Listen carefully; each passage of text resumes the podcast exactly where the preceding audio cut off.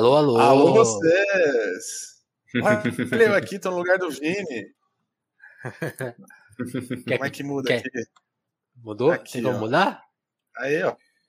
Ó, tem, Bom, tá seja- mudado. Bom, sejam bem-vindos aí a mais uma live do Crise, Crise, Crise. Né?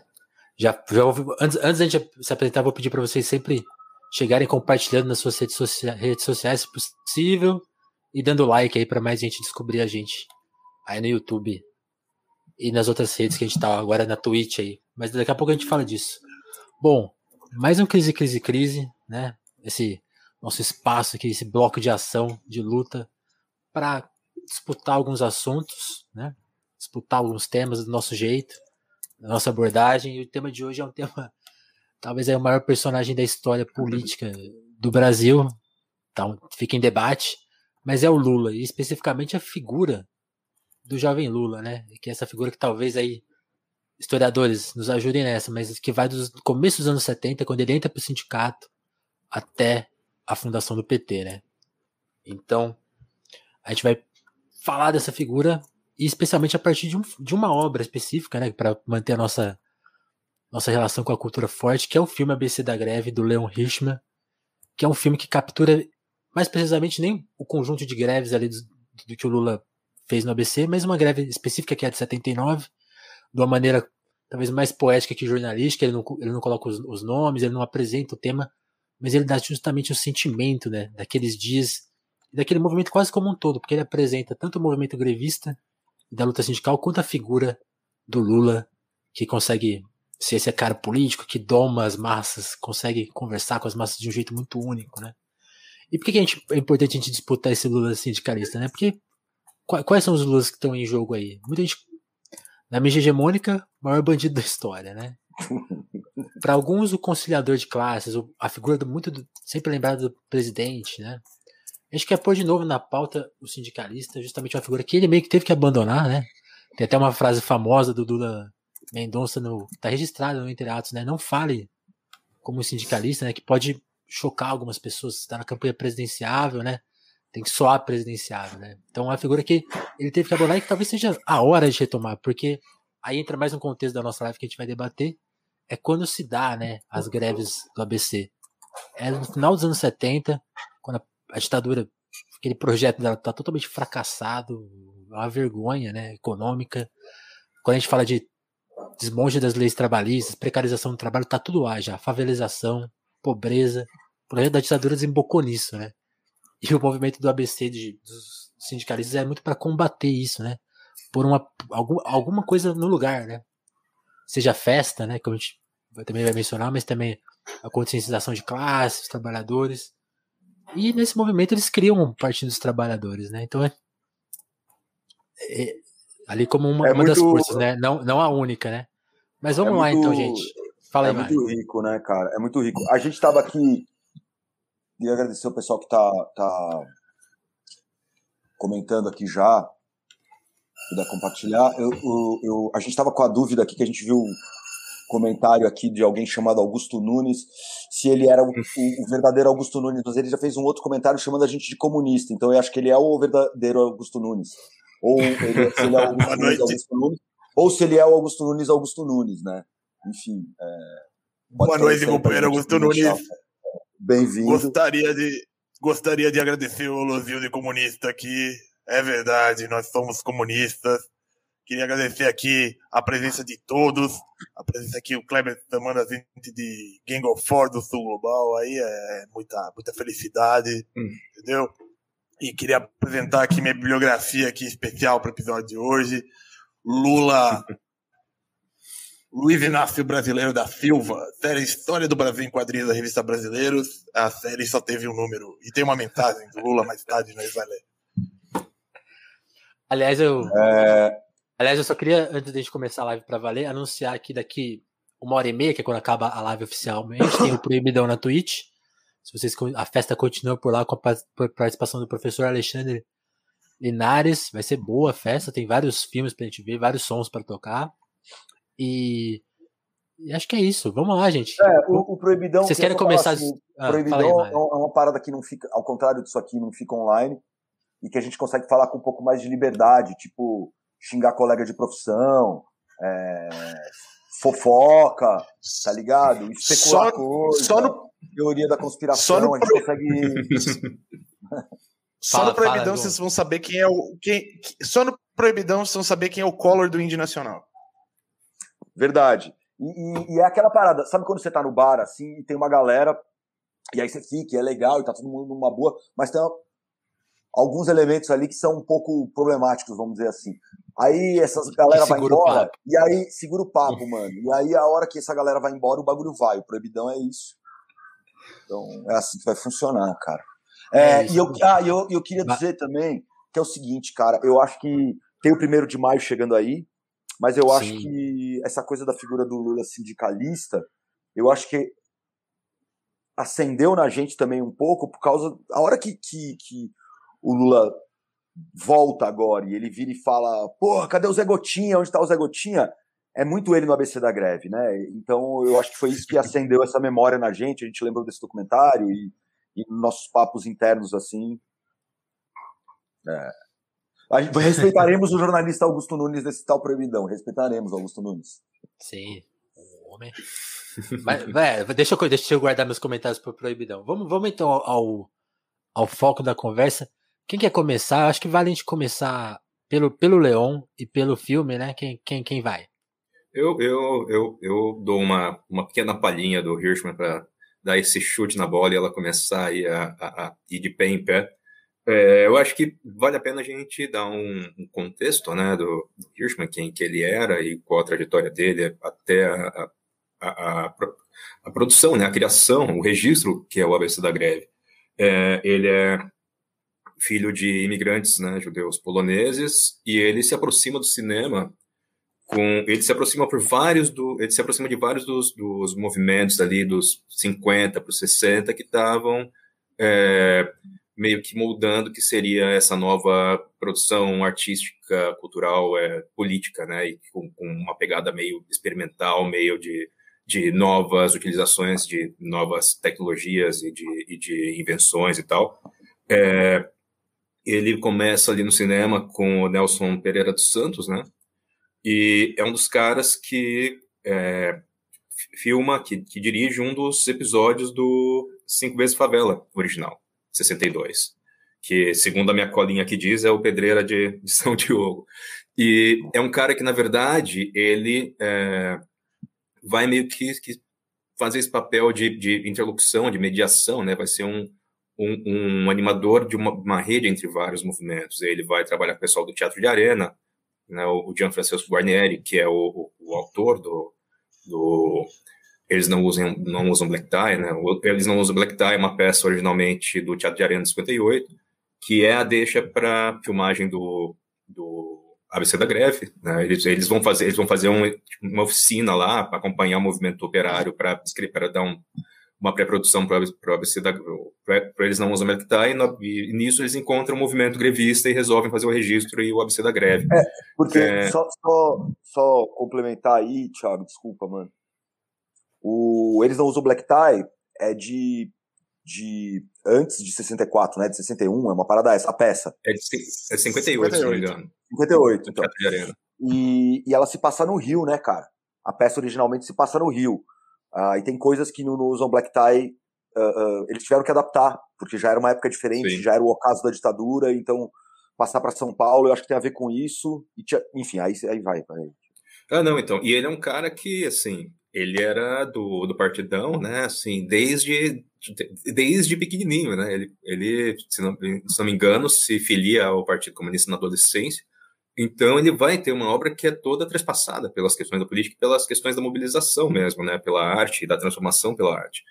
É, ele é um cara que vai ser um dos nomes do cinema novo, é um dos fundadores também do, do CPC da Uni, que foi meio que um, um embrião de, de várias iniciativas que viriam depois, nos 60 e 70 tal, a servirem de laboratórios de experimentação.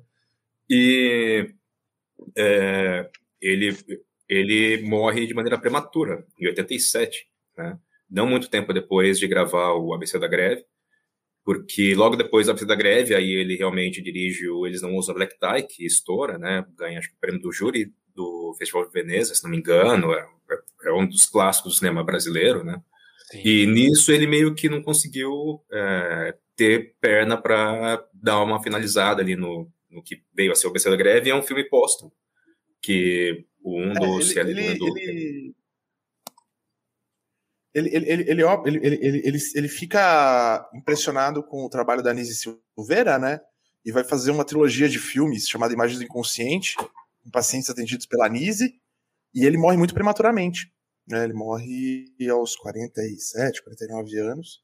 E aí o, o, Andrew Cooper, acho que é o nome dele, é o, é o fotógrafo do filme que vai acabar terminando a montagem e lançando postumamente, 90-91, com apoio da Cinemateca. É. E, é, eu acho que é meio que isso. E, e ele faz o ABC da Greve com uma equipe super enxuta. Acho que são três ou quatro pessoas, né? Pessoal empenhou trabalho e equipamento meio que no esquema cooperativa, é, com, com a expectativa de retorno, né, sobre a comercialização da obra. Mas a, a, a obra acabou se impondo como algo para além do que seria o sucesso comercial, ela se impõe como um dos maiores documentários né, da história do cinema brasileiro. Uma Sim. coisa que, que dificultou muito é porque ele tinha um plano de, de lançar o ABC da Greve uh, em vários cinemas do país, fazer uma exibição grande, e a obra foi registrada em 16 minutos e precisava fazer a cópia em 35. E essa transposição era um problema. Hoje em dia a gente filma tudo em digital, mas a transposição era um problema, precisava de dinheiro, e aí acabou que ele engavetou isso porque ele pegou outro projeto e aí ficou. Acabou dando uma, uma segurada. Sim. Mas é, é isso. Ele era esse cara que circulava por esses espaços todos aí e fazia essa ponte entre vários dos movimentos e era, era o cara meio que, que botava a bola no chão enquanto todo mundo estava se estapeando entre os rolês todos e tal. É, é eu acho que é isso, cara. Não, não sei o que mais que vocês teriam de, de eu acho que, acho que, adições. Acho legal isso, acho legal isso do contexto, e, e, tem isso que eu acabei falando um pouco na introdução, né? Ele é um filme sobre a greve e ele foca muito em 79, dessa maneira do Leon de, de filmar. Né? E acho que como a montagem é posterior, nem sei quem influenciou exatamente nessa montagem, mas ela é muito. Sim. Ali no filme só tem 7-9, mas acho que ele está tentando descrever o movimento completo, né? Porque uma greve consegue contar meio que todas as outras de, alguma maneira, né? Então ele, ele, ele nem é, não, ele, ele, não dá, também... ele não dá o contexto, né? Mas fica, fica a força, fica a energia no movimento no filme, né? Isso é muito legal. Uma coisa, uma coisa que, que é muito incrível é, é que o título já é, já é uma coisa foda, porque ele, ao mesmo tempo, remete ao ABC e remete à ideia de abecedário, né? De ensinar como uma greve é feita, ensinar os objetivos Sim. de uma greve, ter esse, esse aspecto didático, assim. Então, é, esse, momento, esse momento é muito interessante, assim, mas é, é interessante olhar com os olhos de hoje, porque eu acho que todo mundo aqui deve fazer liçãozinha de casa e ler sobre o movimento sindical dos anos, do final dos anos 70 no Brasil. Porque eu acho que ele, ele foi feito muito. Ele é muito quente, assim. Ele é super quente. Como certos documentos que a gente vai ver um dia sobre junho de 2013 vão ser super quentes. E a gente vai, vai ver que as pessoas vão precisar de mais uh, contexto histórico inclusive. É, e, e, e, isso uh, acontece um pouco no ABC da greve. Acho que por isso que é interessante a gente ter essa discussão, até para a gente trazer um pouco desse contexto histórico. Sim. Você quer, Sim, você quer começar, é, você quer começar com esse contexto? Fala, Thiago. Não, eu queria, eu queria só, só aqui é, apontar esse comentário que é massa do José, José Alexandre Arantes Toledo sobre o, Sim, sobre a trajetória da obra documental, né, do, do Hirschman. Que antes ele, ele, ele tratava da, da questão do, do analfabetismo tal, era esse, esse registro mesmo do, do, do, das prestas da ditadura, né, e algo como, como ação de mobilização, de registro, mas também como mobilização. A própria ação de registro ser uma ação de mobilização também. Valeu eu acho pelo, que, ah, pelo comentário. Eu acho que é muito assim interessante assim... na, na, na, coisa do, do Richman, cara. É, a visão de povo, de Brasil e de organização popular que ele trazia e trazia em alguns. Esse do, do analfabetismo eu nunca assisti, mas no Eles Não Usam Black Tie isso é, é, é, é incrível, assim, o jeito que é colocado, uhum. no ABC da Greve também, né, o jeito do samba e. E o lance. E, e ele vai ter aquele documentário incrível sobre o, o O Nelson Cavaquinho, cara, que é muito foda também, é um negócio que tem que ser visto, assim. É... Acho que tem uma ideia aí, sabe? Uma é, ideia do que, era o Brasil, do que, é a organização popular e do que. E, e, enfim, de identidade nacional e de, e de conciliação, inclusive, assim, né? Do, de, de, congregação e tal, que é muito, muito interessante. E fala muito sobre o que a gente está falando. Uh, atualmente, na discussão política brasileira, se vocês forem notar no ABC da greve, tem uma coisa que é muito, muito, muito, muito importante no ABC da greve, para além da, além da organização dos, do, do operariado, que é a Igreja Católica, né, bicho? Uhum. Eu vou, eu vou é, pegar. Aí eu acho que eu, é foda, desculpa. Desculpa. É, aí, aí, eu acho que é um debate sobre a formação do PT que a gente vai ter um pouco mais para frente, falando de todos os elementos que estão ali representados no ABC da greve, em outros documentários da época e que levam realmente à formação do PT. Uma coisa interessante Sim. é isso. O Richman ele trabalhou muito também com música, né? Teve, além do documentário do, do Nelson Cavaquinho, tem um documentário sobre o Partido Alto e tem um documentário muito legal dividido em três partes de canções de trabalho, músicas de trabalho uh, no trabalho uh, rural brasileiro, né? Uh, da colheita de cana, da colheita de café, eu acho. São três partes. E, e, ele tem essa relação com a música, né? Muito essa relação com o samba, que transparece em vários momentos da carreira dele.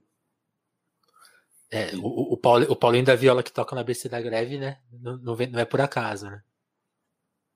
Não, não, não. É, não é nada e por aí, acaso. Acho que... É, é, é... Pode falar. Fala, Gonzo. Mas eu, eu, eu, ia levantar justamente para a gente falar desse contexto aí, aí para entrar na greve, né? Por que, que os, os caras se reuniram ali naquele momento, né? Por que, que não se reuniram antes, né? O que, que tinha de tão melhor no Brasil antes que, que não provocou isso? E acho que a história do golpe tá aí, né? O, o golpe tá aí. Foi mal, foi sem querer. Mas assim, em 64, né? Assim, os, acho que acho que o Gonçalo pode falar assim, como que os sindicatos funcionavam antes de 64, mas 64 ele é muito desmobilizador, né? Primeiro pela repressão e até por criações de, lei, de leis, né? Tipo, o FGTS é uma coisa para desmobilizar as pessoas, né? Porque você acaba com a estabilidade, então dificulta muito, né? A questão e aí a, a, a, ditadura vai tocando esse barco, que tá dando certo, né, mais ou menos, entre aspas, até o começo dos anos 70, né? E quando vem a crise do petróleo, e, o, e meio que a, essa industrialização brasileira meio que é posta em xeque, né? Tipo assim, ó, tá aí, ó. Esse, esse, esse projeto de Brasil não, não, não vai funcionar com essas balizas, né? E aí se parte para precarização do trabalho, né?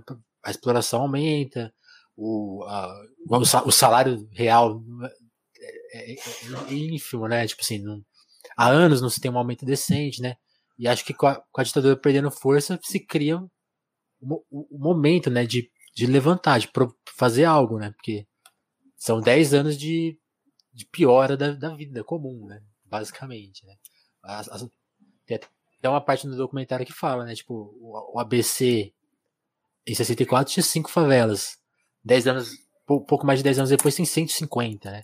A vida ficou pior no Brasil, efetivamente. Né?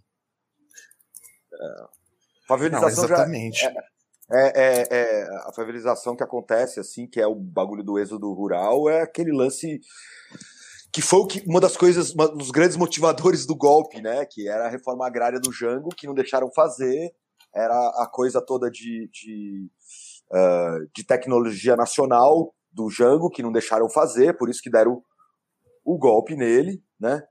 E, e, e, isso foi a consequência, né? Isso foi a consequência da, da gente estar tá entrando numa escala de produção global desse jeito filho da puta. Sim. Enfim, vai lá, Gonzo, vai é, lá.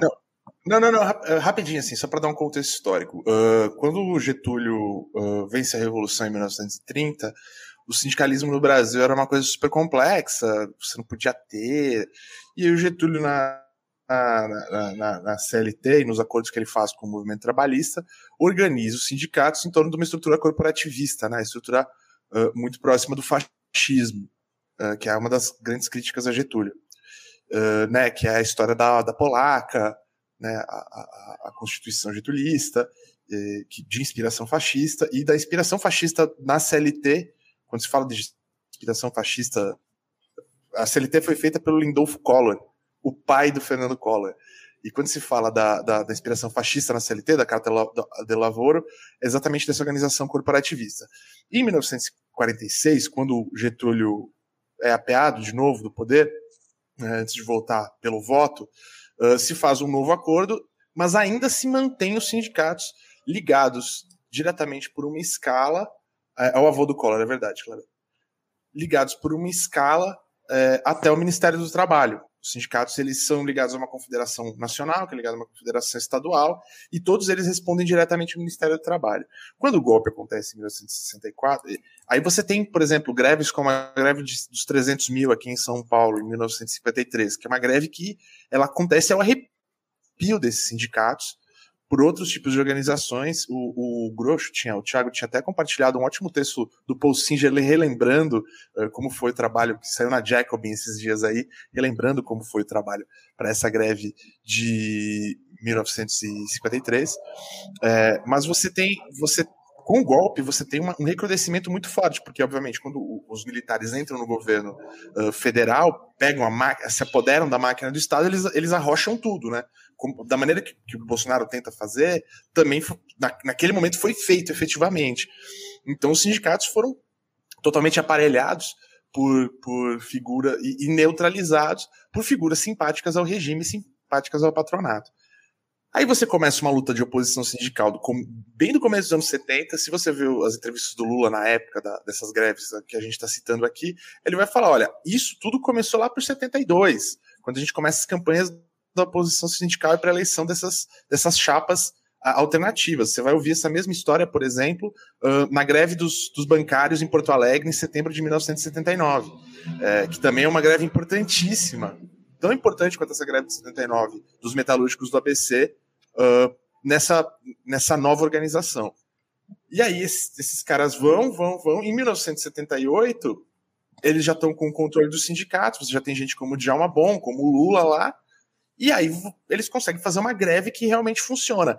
Você tem um problema em São Bernardo, um problema para o patronato em São Bernardo, que é o seguinte: você tem uma, uma cadeia de indústrias menores funcionando em, em, em função das indústrias maiores obviamente, os trabalhadores das indústrias menores não conseguem tanta capacidade de negociação. Só que quando você para a Volkswagen, a Scania, a Ford, a, a né, as principais montadoras, você para a cadeia inteira.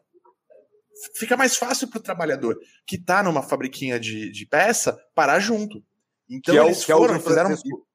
Que é, desculpa, que é o Jean Francisco Guarnieri e o filho no não usam black tie. É justamente isso, eles estão numa fábrica menor, enfim, depois a gente fala, mas. Enfim. Sim, exatamente. E, aí, e esses piquetes são muito.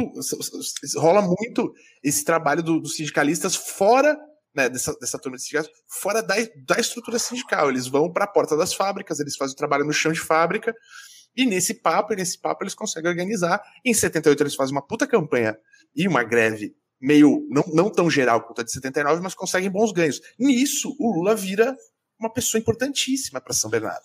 E aí, quando eles param em 79, aí o negócio vai para o Brasil inteiro. É importante a gente entender que a ditadura está nos estretores por causa da por uma série de coisas, mas incluindo a questão, especialmente a questão econômica. O Geisel já tinha prometido né, a distensão é, gradual, segura e lenta. lenta. Só que nisso, o, o Brasil começa a se mexer. Então, assim, você tem vários movimentos que vão aparecendo. Então você tem o movimento contra a carestia, que é o movimento contra a inflação, você tem o movimento de organização nos bairros, você tem o movimento estudantil, voltando com a Libelu, mais tarde a gente vai falar aqui com, a, com o Linares para poder falar um pouco de como era o trotskismo na época. Você vai ter as organizações das comunidades eclesiais de base da, da Igreja Católica, que o Mali já tinha citado mais cedo. E você vai ter os artistas, você vai ter o movimento de luta pela anistia, você vai ter os artistas contra a censura, a imprensa batalhando contra a censura, você vai ter o levantamento do AI-5, só que a estrutura sindical não é mexida. Aí vem a greve de 1979. A greve de 1979, ela meio que aglutina isso tudo. Isso é muito interessante de ver. Não, só no documentário do Richman, como em outros documentários da época sobre a mesma questão. Ela meio que aglutina todo mundo que estava lutando contra a ditadura em torno de um, de um rolê comum. Essa, e aí você tem uma festa de 1 de maio que tá todo mundo ali. Aí o rolê vem completo, vem inteiro. Você vai ver a igreja, você vai ver, vai ter o Vinícius de Moraes aparecendo lá, você vai ter os artistas, vai ter o movimento pela anistia, você vai ter todo mundo junto ali de mãos dadas, é, é, falando a ditadura, né? Aquela grande frase, aquela, aquela, aquela faixa que aparece em todos os, os coisas do final dos anos 70, assim, que é a faixa da Libelu, né? O grito de abaixo a ditadura. E aí o negócio estoura. É por isso que isso vai acabar dando uh, na fundação do PT. É isso. Mário, tem, é. tem algum ponto aí? Thiago? Não, eu queria é, apontar esse comentário do Guilherme Casmanas, eu não sei se Casmanas ou Casmanas, sobre a continuidade do, do trabalho do Hirschman em, em relação a esse registro da, das transições aí do mundo do trabalho, né, e, e, e da, da, da, constituição de um novo tipo de sociabilidade ali é, no meio da ditadura. E eu achei interessante. Valeu pelo comentário, é verdade.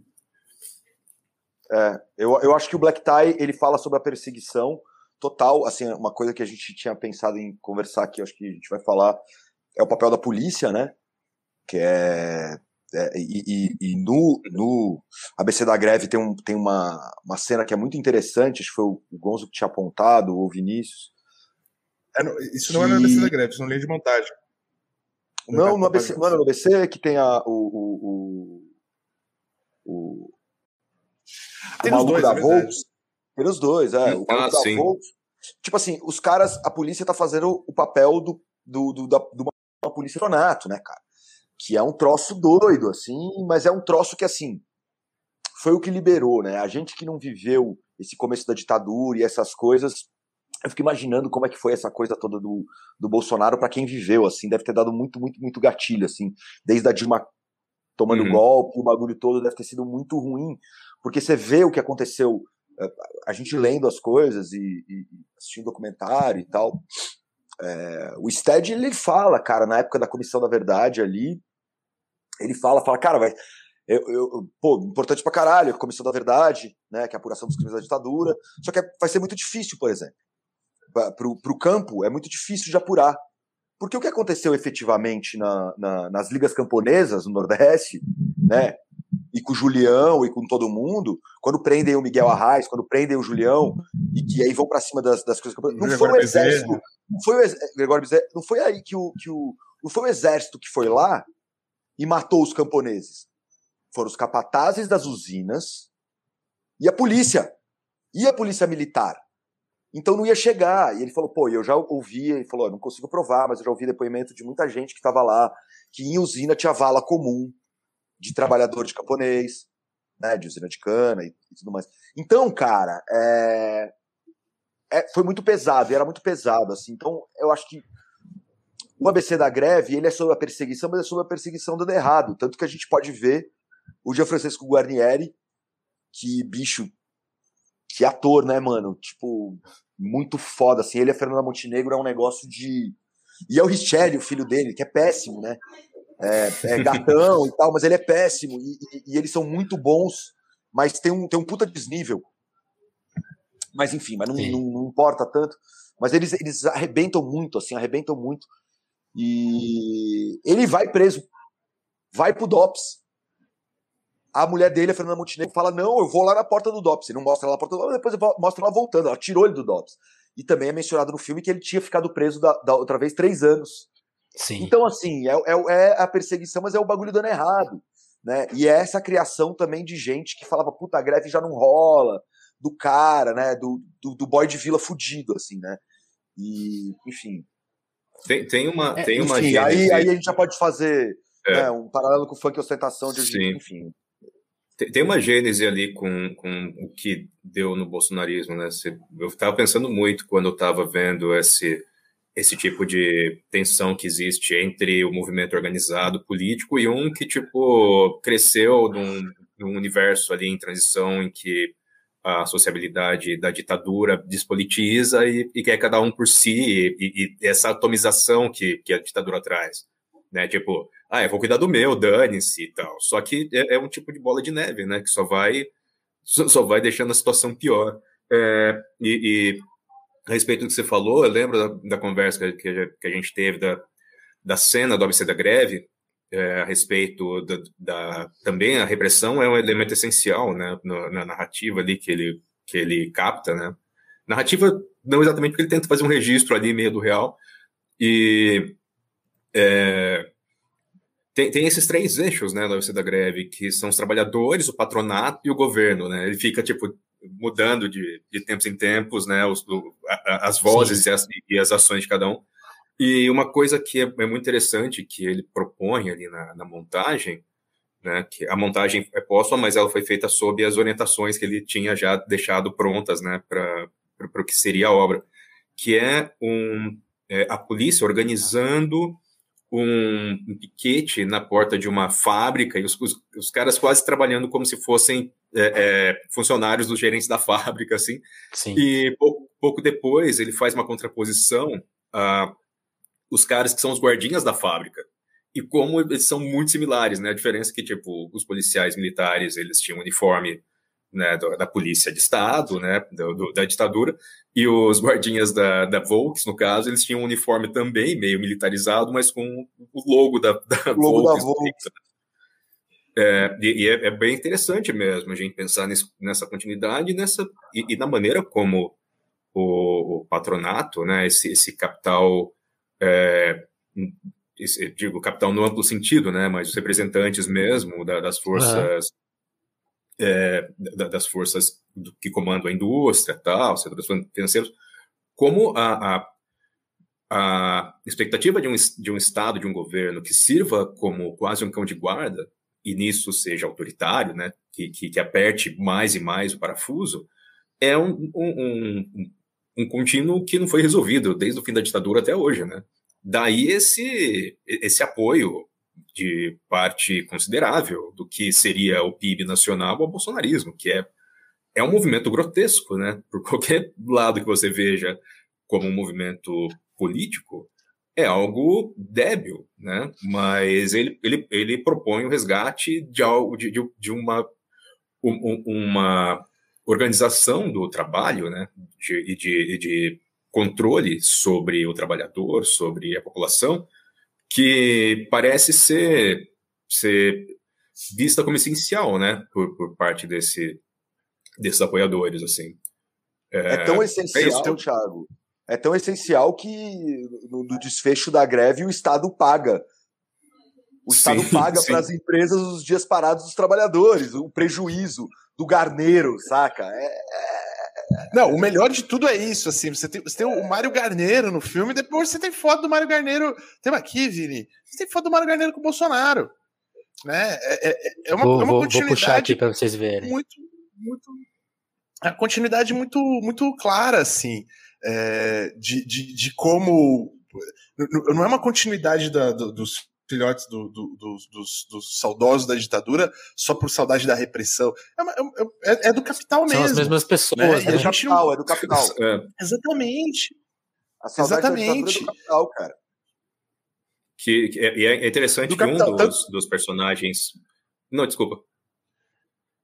Eu... Não, não, só tanto do capital industrial e do capital financeiro, contra as greves dos bancários, que foram importantíssimas para isso, quanto do capital latifundiário. Aí, ó. Nossa, ó, ó, quem tá aí, quem assistiu a ABC da greve vai lembrar esse cidadão. Aí, ó, pode de ponta cabeça. É, vai lembrar desse cidadão aqui à direita do Bolsonaro. Que é, é, ele, é, ele é apresentado com destaque como um dos representantes do, do poder industrial ali, que estava em contraposição aos trabalhadores, né? Era... E, e, e, é o mesmo cara. é exatamente o mesmo cara. Não, ele era, o mesmo cara. Ele era efetivamente o presidente da FAVEA nada mais, nada menos, que era a Associação Sim. Nacional de Fabricantes de Veículos, que é o principal interessado em debelar a greve. Fora carros. Fora carros. Fora carros.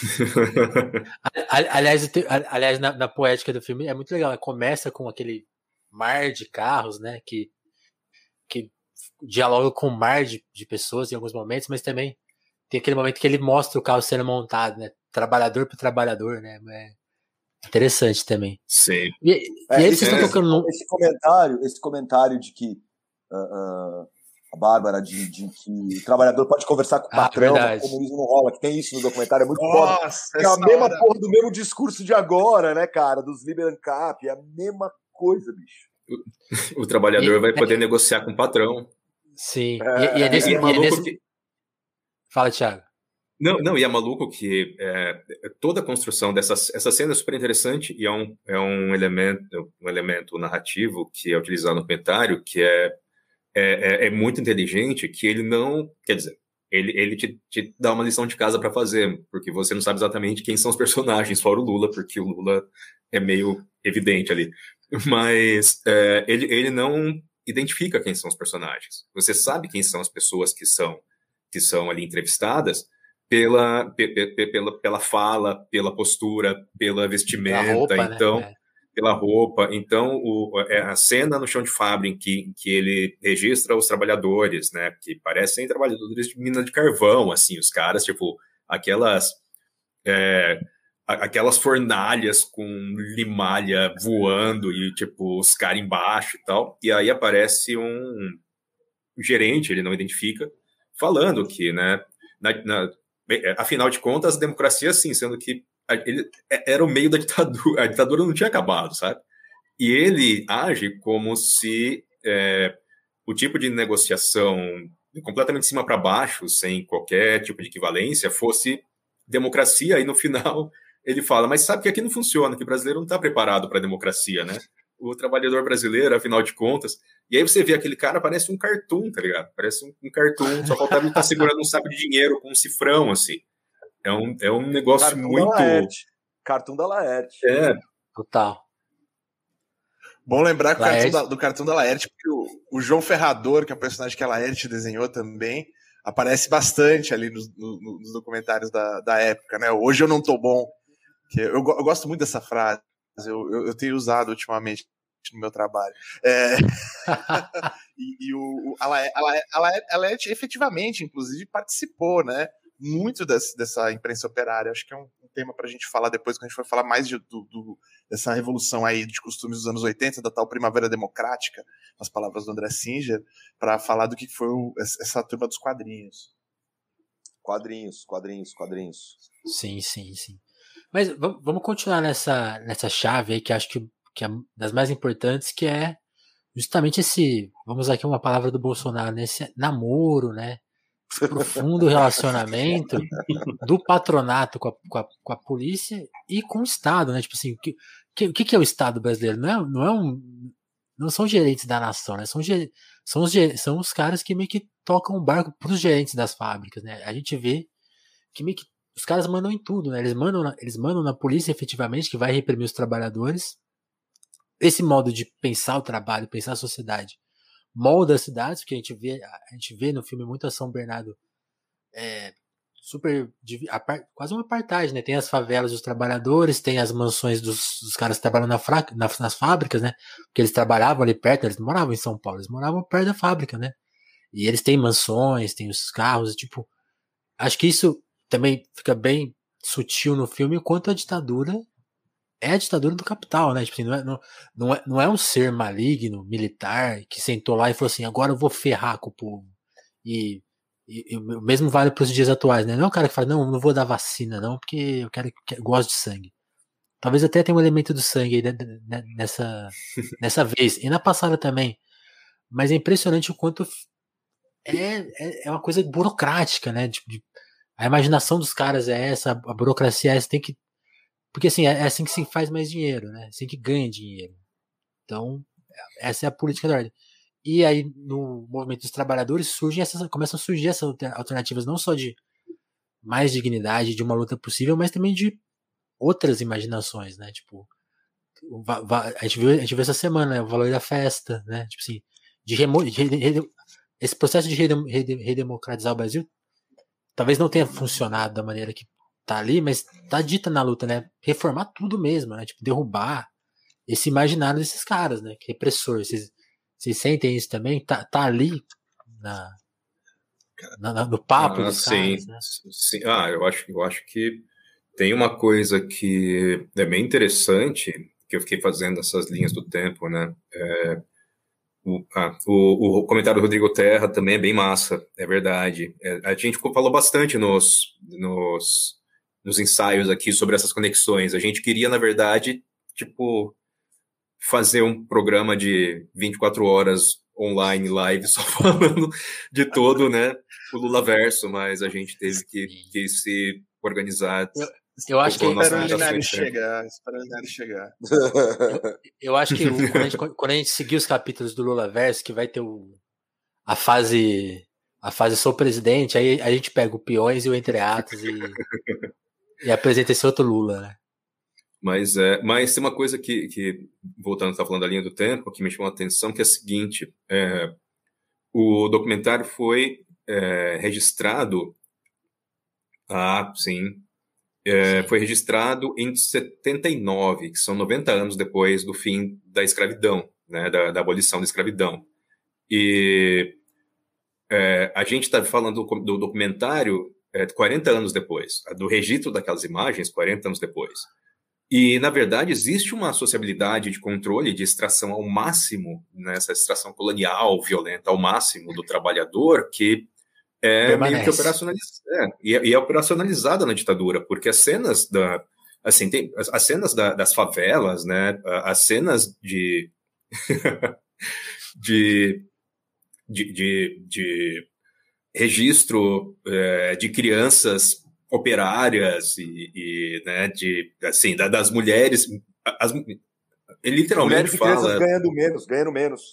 mulheres ganham, e crianças ganham menos. É um tipo de, de economia da escravidão que se, que se impunha e ainda se impõe. Isso que é o maluco, isso, né? Porque tá no capital o... do Marx, tá ligado? Tipo assim. É.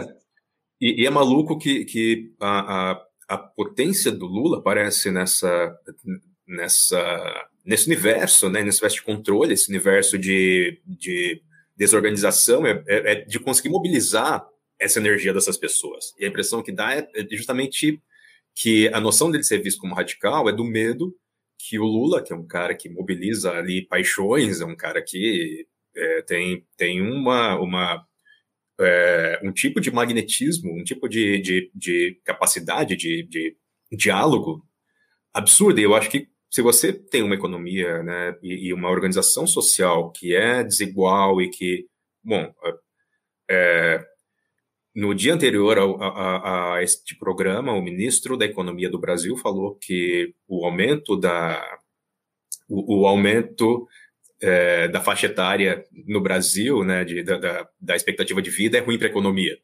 Assim, o cara literalmente falou que o aumento da expectativa de vida é ruim para a economia. Então é uma lógica de, de extração e de morte mesmo, ao máximo. E um cara que, que suponha isso. Que... O que mais vocês querem da vida além de trabalhar, né? Tipo... É, e um cara Não, que, que mobiliza o melhor, o melhor pessoas é tudo, radical, né? Não, e o melhor disso tudo é que o Guedes fala essa porra quando a, a expectativa de vida brasileiro está efetivamente caindo. Sim. E, e é. E, e, tá reclamando, é, mas... assim, entenderam o plano? Tipo, quase assim, ô, vocês não perceberam? É, oh. e, e, daí, essa, daí essa coisa do, do cara que mobiliza as pessoas. Tem, tem, uma, tem uma coisa que depois que pensando que tem um, um limiar ali nos registros dos grandes encontros no uhum.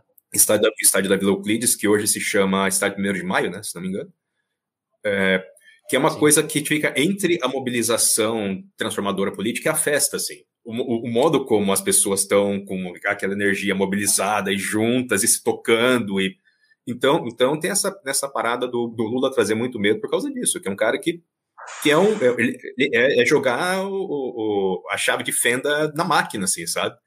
E travar geral o modo como o capital o capitalismo brasileiro vem estruturando ah, desde ali, do, desde sempre, né? Na verdade. Sim. Sim.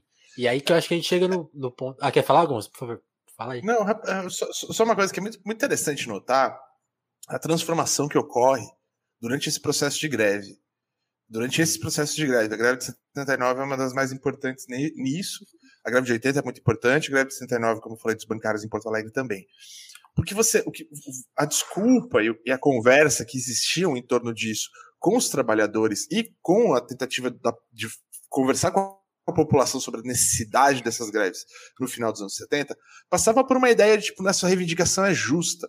Nós estamos aqui é, é, é né, é, pelos 20 centavos, nós estamos aqui pelo, pelo, pelo, pelos valores, né, contra a carestia.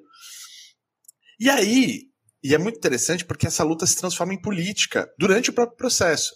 Então, o que acontece? No final do, do filme, você vai ter o Lula uh, virando e falando: então, gente, o acordo é uma merda. A gente não vai tirar a grana que a gente achou que a gente ia tirar. Só que tem uma coisa mais importante: a gente continuar com o sindicato.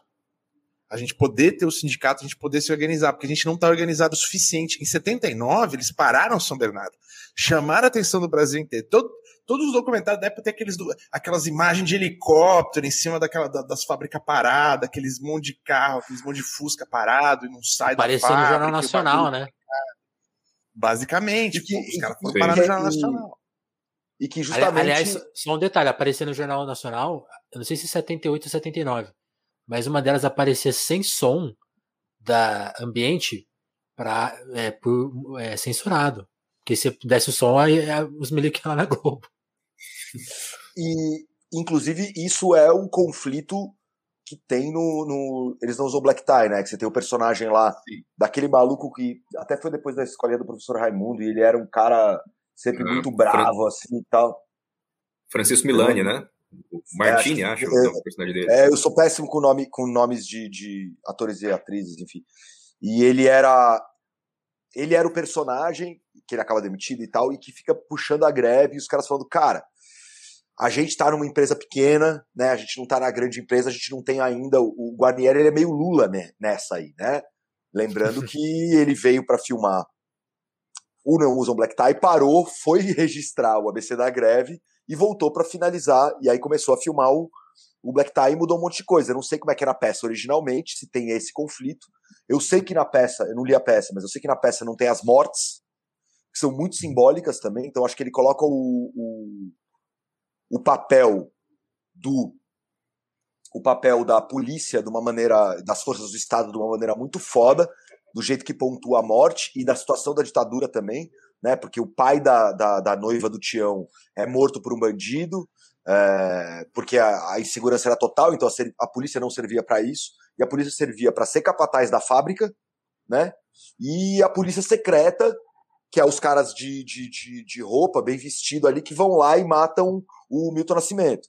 Milton Nascimento, desculpa, o Milton Gonçalves. Gonçalves. Eu, eu, falei que eu era ruim de, de, de nome, né? Que eles ainda falam, mata o criolo. E aí o, o, de menor que eles matam dentro do bar também, também era um moleque negro.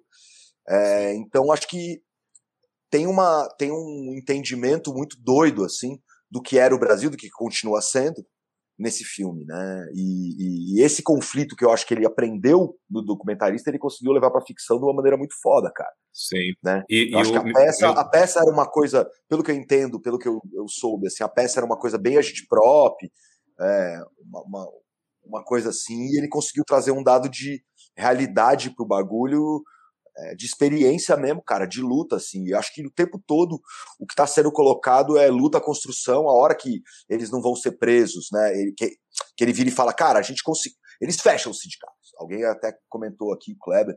Uhum. É, eles fecham os sindicatos, né? Tem no documentário, Sim. eles fecham. É, mas o que o Lula tá falando é, cara, a gente conseguiu, tá ligado? É, então, talvez outra pessoa quero... falasse que ele não, não ia conseguir uh, convencer as pessoas, mas conseguiu convencer. Sim. Então, eu quero, eu quero terminar o raciocínio aqui, uh, até puxando aqui que o, o José Alexandre Arantes Toledo comentou. Quatro nomes, José, é chique. Uh, Falando, né, você acha que a montagem no final do filme tem uma crítica a essa postura do Lula com as imagens trabalhadores putos na fábrica? Então, aí, aí, o que eu queria fechar de raciocínio é o seguinte: eles voltam o sindicato volta, mas o sindicato volta com um objetivo muito específico, que é organizar a greve de 1980. Que é quando o Lula fala ali no final. É, vo voltamos a fazer greve a qualquer outro dia, mas não amanhã. Amanhã vai ser maior. O que é a coisa mais importante que eles fazem? Exato. Amanhã vai ser maior, e foi. O que, que eles fazem durante 79 até, até o começo de 80, até as greves de 80? Eles organizam um fundo de greve paralelo ao sindicato. 80, em 80 que o Lula é preso. Porque os caras viram, não prenderam o Lula, Aí não deu, né? Não, não, não, funcionou, não funcionou. 80 já, aquela agitação pro Reagan, né? Aquele negócio. Os caras vão prender, e prendem o Lula, efetivamente. O Lula passa 30 dias preso, né? Só a, é a prisãozinha do Lula. Depois tem a greve. É, mas o Lula é preso. Só que a greve continua, porque a preocupação do, do, o que eles percebem em 1979 é que quando rola a intervenção no sindicato, a greve se desorganiza. Volta, passa os fura-greve, né? Tem um, tem, um, tem, um, tem um cara que fala: ah, a greve é legal, mas o problema é que tem muito fura-greve aqui, tem muito furão. E é real, porque a galera é despolitizada. É um processo mesmo, né? De você criar esse, essa solidariedade entre os trabalhadores.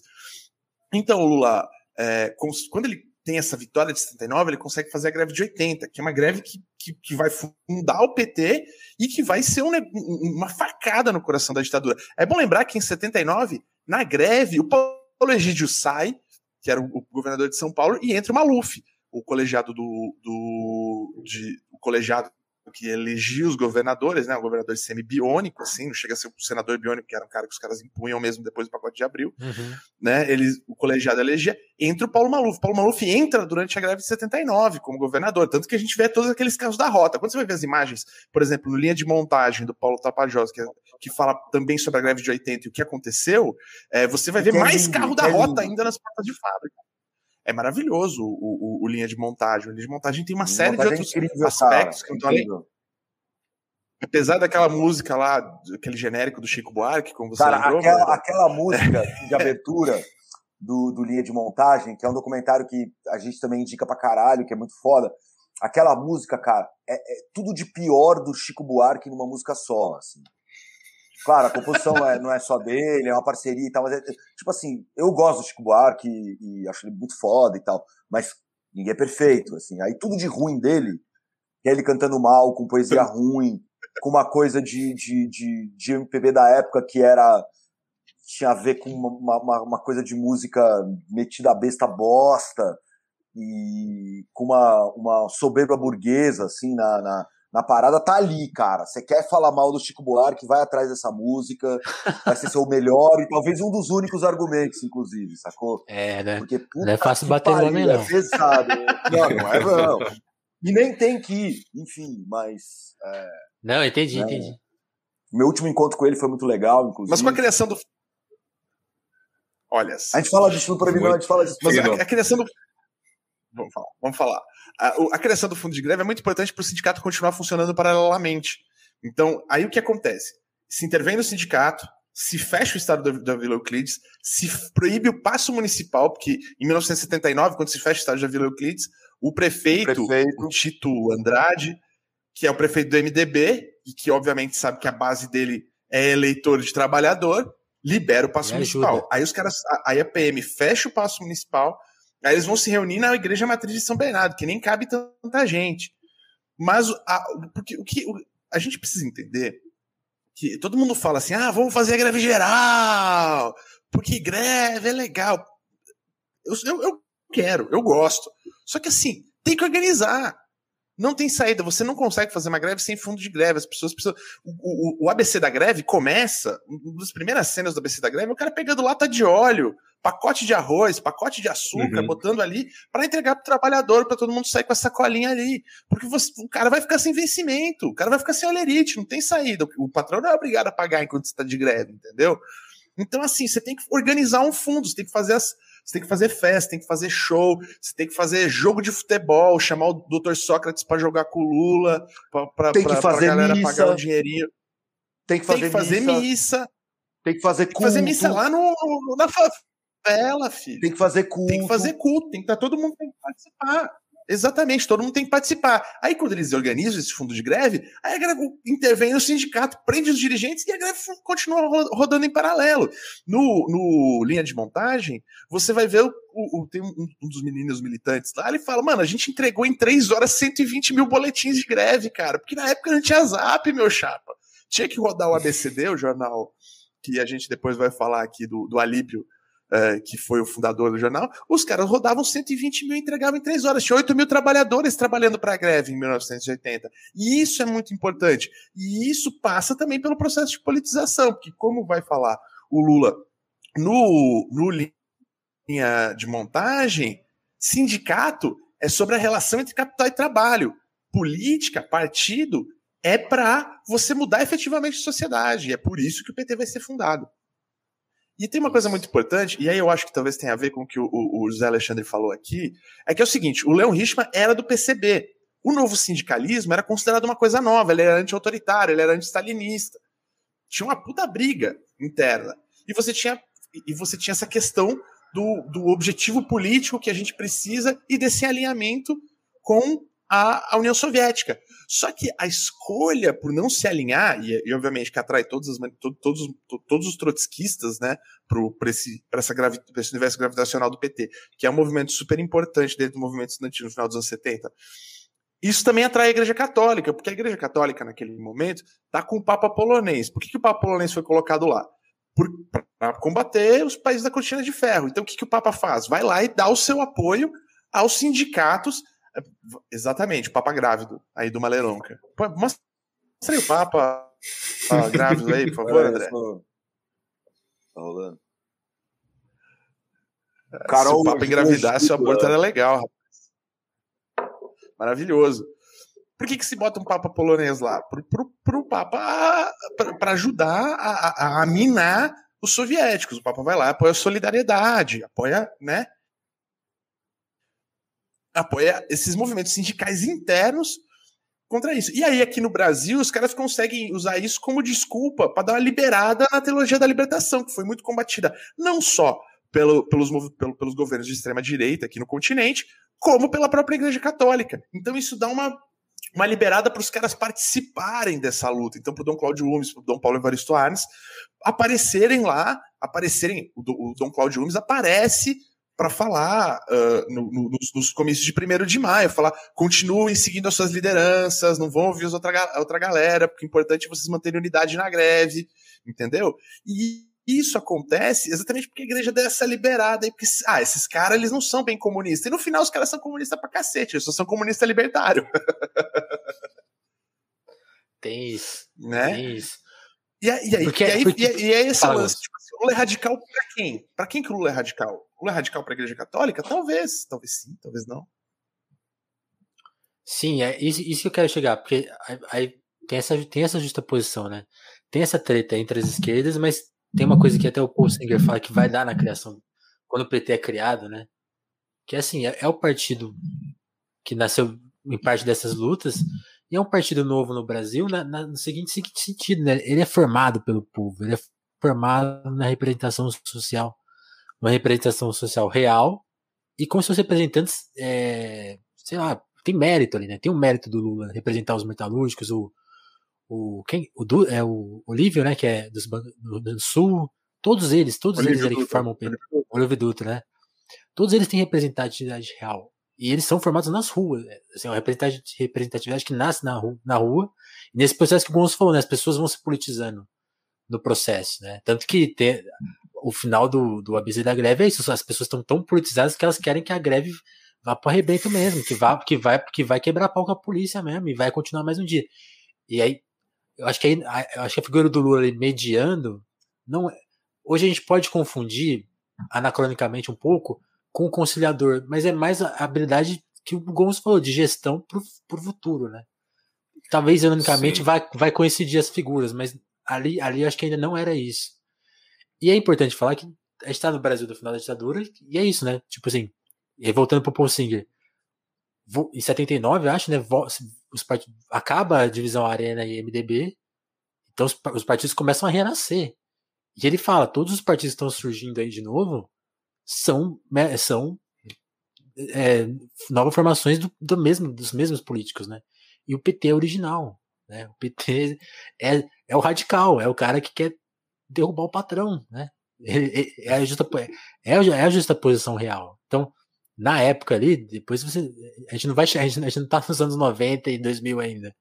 Mas ali é a forma de se combater, melhor forma de combater a ditadura. Né? Esses, esses caras são reais, eles estão com compromisso real, e, ó, e, é, e é uma novidade política, né? Hum. Sim. Você e, pode ver e, isso e, até hoje. Ó, ó, ó, a estrutura partidária do Brasil hoje, vou falar dos maiores partidos. O MDB era mantém, antes da ditadura, tanto que voltou a se chamar MDB. Voltou a se chamar MDB. O PSD é um, off, é um offshot do PFL, que era um offshot da Arena. O PP é o, o herdeiro oficial da Arena. O PDT e o PTB são ressurreições do trabalhismo antigo. Sim. Você tem, dos principais partidos, o, o Solidariedade é um racha do PDT, mais um terceiro dessa turma aí. Das, das, grandes opções, dos grandes partidos organizados do Brasil, o PT é o único que realmente é nascido por uma luta popular no pós-ditadura, no fim da ditadura. O resto são heranças de, de, de, estruturas partidárias muito antigas. E você vê os novos militantes hoje do Brasil que estão militando ainda no PCB, estão tentando resgatar aí o PCB do que hoje se chama cidadania, que virou PPS por causa do golpe do, do Roberto Freire, que também é, é, é, uma ressurreição do partido antigo da ditadura, assim como o PCdoB é um, é um corte do PCB. O PT é o único que é realmente fora disso e totalmente novo, assim. Depois disso você vai ter o quê? Sei lá, a rede, né? O PROS, umas coisas mais assim centristas, o PSOL, obviamente, como é, um racha do PT. Aí o PT começa a ter os seus rachas, aí nasce o PSTU, nasce o PSOL, nasce o PCO, né, esses rachas trotskistas que saem de dentro do PT, mas o, o PT em si é o, é o grande fi, é, é, é, o grande é o grande a grande coisa que nasce da, do, do pós-ditadura e não é um filhote da ditadura. Que é isso, MDB voltou a se chamar MDB. É um negócio meio. Eu sei que os caras querem é, é, puxar por, por um, a Aline, minha namorada, estava assistindo comigo, ela falou assim: chamava MDB, é isso? É, MDB. É, os caras querem, querem se voltar com. Ah, não, esse era o partido que lutou contra a ditadura, mas no final você tá lembrando que esse, vocês são herdeiros dessa porra, cara. Sim, tá, e, é. e é, eu, eu, não sei se você citou, tive a impressão que não, mas é interessante é, pensar que o grande nêmesis do PT, né, que agora não tanto, porque se enrolou em, em algumas escolhas que parecem não tão acertadas, mas o PSDB também é um racha do PMDB, né? Sim, sim, faltou, faltou, é verdade. É... No, no, processo, no processo da, da, no processo constituinte e tal. O, o, o, partido que se constitui mesmo é o PT. E é maluco isso, porque é interessante lembrar que esse processo todo que vai levar à, à constituição do PT, que passa pelas greves e tal, se a gente pensa em 79, que é a greve registrada no ABC da greve, é, o que o Lula é, propõe ali como um meio termo, né? Porque eles, a, a, a exigência dos trabalhadores era de 70% de reajuste, eles conseguem 63% de reajuste. Eles queriam ir por pau para, tipo, não, não queriam abrir mão, mas ele falava, ó, a gente Caralho, ganhou uma outra coisa. Imagina, desculpa, imagina 63% de reajuste, irmão. Pois é. Bom pra e... caralho! A inflação, não, mas a inflação sei, era tipo, cara, mano. Eu sei, eu sei, mas é que em, em tempos atuais é uma coisa insana, sabe? É, Total. É, e, ah, você trabalha na empresa jornalística. Não, dissídio, cara. Dissídio, então, é isso que eu ia falar. Bom. Não, mas pensa mas, nos dissídios mensais da hiperinflação, cara. Era. O salário Sim. dobrava, triplicava de um mês para o outro, só que o, o preço do, do arroz também os gatilhos. Mas. No, Sim, no... então, aliás, é, Mas... é, é, é, bom a gente cara vai separar. A gente sente que a gente não está. Quando o Bolsonaro é eleito, as pessoas, pô, 64, 68. Não, é 77, cara. A gente está em 77. Sim. Me permita aí, o. Historiadores não gostam que a gente faça isso, né? Ah, isso aqui parece. Ah. parece pra caramba. Tá liberado o anacronismo, cara. Mas vai lá, Thiago. É... é... O misturador mas... falou, tá liberado. É. é. Mas, não, mas uma coisa que, que ele explica ali no, no, no, final do ABC da greve, que ele explica muito bem, é que é, é um outro, tipo, ó, tudo bem, 63%, 63%, mas tem aí um outro benefício na negociação, que é a gente ter conseguido o maior recuo do governo em relação ao universo do trabalho, né, em relação a demandas de trabalhadores, desde 64, né? E é um cara que vai, vai organizar um movimento, vai botar o governo na parede, e a partir daí. É... Ah, sim, eu concordo demais com o que o José Alexandre está falando, que é, é, é, o eixo ali que faz o pessoal ficar BFF para sempre, né? Esse, o, o, neoliberalismo e esse, esse conservadorismo é, que, que, que com os neofascismos e tudo. E, então, mas só, só terminando o raciocínio, porque o, o, o ponto que eu estou tentando chegar é que um cara que é capaz de botar um, o governo na parede, o capital organizado em torno de um governo autoritário militar na parede, organizar um, um partido novo, ele é de fato radical. Porque é um cara que o cara que está meio que. É, é, a analogia que eu fiz, ele está jogando a chave de fenda na engrenagem ali. E, e, e, o medo e essa noção de radical, sendo que ele é essencialmente um conciliador, ele é um negociador, né? É um negócio que é tão presente no imaginário de um, um pedaço da sociedade brasileira. E, e eu, eu, fiquei pensando muito nisso, assim, pensando, mas cara, o Lula, ele é um, um negociador, tá ligado? E, e esse, esse é o, o, a força e a fraqueza dele, porque às vezes ele dava pau por ser conciliador demais, às vezes, né? Ele, ele tem méritos justamente por ser conciliador demais, assim. E ele é esse personagem meio ambivalente, e o radicalismo dele, eu acho que entendido nele, é justamente essa coisa de, de quebrar com essa lógica de constituição no capital brasileiro escravista desde sempre, né? E é um negócio que, bom, o, o rebote do bolsonarismo evidencia que é um negócio que é muito caro a, a constituição de um pedaço do país, né? Enfim, mas era, era isso. E, e muito bom do Não, comentário então, o, do Zé Então, o, o, aí, em, em, partindo aí do, do, que você está falando e do comentário do Zé Alexandre, é tipo, se esses caras não vão pro pau e pro arrebento para conseguir fazer a organização sindical, o neoliberalismo ia estar tá felizaço em ter os sindicatos brasileiros continuando vinculados ao Ministério do Trabalho, vinculados ao governo federal, o governo federal mandando os sindicatos. Essa é a parte da revolução, do fim da ditadura, porque levanta o AI-5, né? Acaba o AI-5, acaba é, vem a lei da anistia e tal, mas se deixasse, o governo tinha mantido. Você acha que o Sarney ia ia falar, não, vamos, vamos, brasileiros e brasileiras, vamos liberar os sindicatos. Vai nada, mano, vai nada. Você acha que o Collor, que é FHC, iam fazer alguma coisa diferente nesse sentido? Pelo contrário. E esse, esse é o pau. E esse, assim, é o, é o grande radicalismo do Lula. Que é tipo assim, não, os trabalhadores vão poder se organizar livremente também. Tipo, quando, vai, quando chegou a onda neoliberal, se esses caras não tivessem feito isso, quando chegou a onda neoliberal do Collor, no começo, no final dos anos 80, começo dos anos 90, nós taria, a gente teria sido mais arrebentado ainda. A gente estaria mais fudido do que a gente jamais imaginaria. A gente estaria empobrecido como um país eco de terceiro mundo ao relento que a gente está sendo agora. A gente ainda tem alguma resistência, alguma coisa, por causa desses dois movimentos, assim, os movimentos dos anos 80 e os governos petistas do, do, dos anos 2000. Mas sem isso, puta que pariu, a gente tava era fudido. E por final, é, eu acho que aí o que, o, o, que tem esse lance do conciliador do Lula, mas a popularidade do Lula é que o Lula entende que a questão material é a questão central. E ele entende que ele precisa entregar resultados como presidente, como negociador, e ele entende que ele precisa saber onde é o momento da política e onde é o momento da economia. Onde é o momento que, que vamos, vamos, vamos assinar um acordo ruim, mas nós vamos ter o sindicato para a gente poder ter outros acordos bons depois e conseguir convencer as pessoas disso, que é uma treta do caralho, assim, é, é, isso, né? Você vê a galera falando no documentário, na BC da Graça, você vê Sim. o cara falando, não, porque isso aí não dá, nós não podemos e tal. Aí o Lula vai lá e fala, não, galera, nós precisamos voltar, porque é importante, eu vou dizer para vocês, qualquer dia eu vou estar aqui em greve com vocês. Não, o, cara tá, o mesmo cara tava reclamando no começo do negócio, no final ele tá Já carregando o Lula no colo, como todo mundo. né? Todo mundo carregando o Lula no colo. Né? As imagens dessa época é um eterno carregar o Lula. Você, é, quando você olha, de repente, ele, pá, pá. Ele não podia entrar numa sala que as pessoas começavam a. eu, eu, eu, eu, assim, são duas coisas né, que, que aqui o Cris e Cris, Cris já vai falando aqui, quando o Zé Clay vê essa, essa, essa, essa coisa. Queremos churrasco com Lula, que é o, a grande live com o Lula, vai ser o churrasco com Lula depois, depois da vacina para aqui para nós. E eu nunca fiz isso, eu gostaria muito de fazer, que é carregar o Lula. Nunca carreguei o Lula. Precisa carregar o Lula. Você não é um brasileiro de esquerda de verdade, você não carregou o Lula.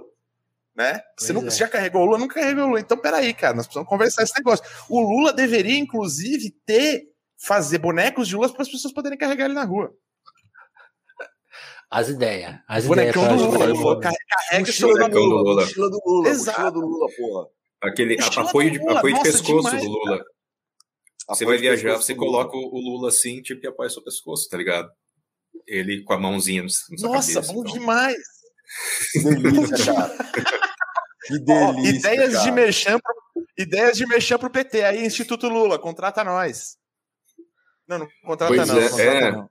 E o que a Bárbara tá falando, que é, que é um negócio maluco, que a, a, o PT ele, ele faz esse, esse, essa aglutinação na fundação, que é um negócio doido, né? Uh, os primeiros nomes ali, notórios de filiação, você vai ter o Mário Pedrosa, que era tipo, um dos principais intelectuais do século XX, um cara das artes e tal.